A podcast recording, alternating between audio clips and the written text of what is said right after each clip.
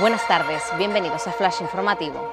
Transición Ecológica ordena la paralización cautelar de las obras de Cuna del Alma, una decisión que llega por amenaza inminente de daño ambiental sobre flora silvestre protegida tras verificar las diferentes denuncias recibidas por parte de la asociación Salvar la Tejita.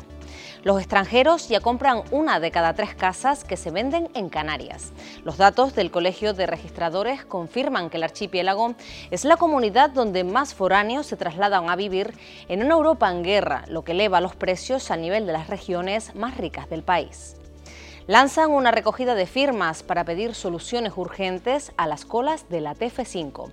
La iniciativa critica que los políticos se llenan a informes y propuestas que nunca acaban de materializarse tras tres décadas de atascos interminables. La laguna encenderá las luces de Navidad en un gran acto festivo. El alcalde Luis Geray Gutiérrez afirma que las fiestas recuperan todo su esplendor en nuestras calles con un alumbrado más espectacular que incorpora novedades. Más noticias en diariodavisos.com.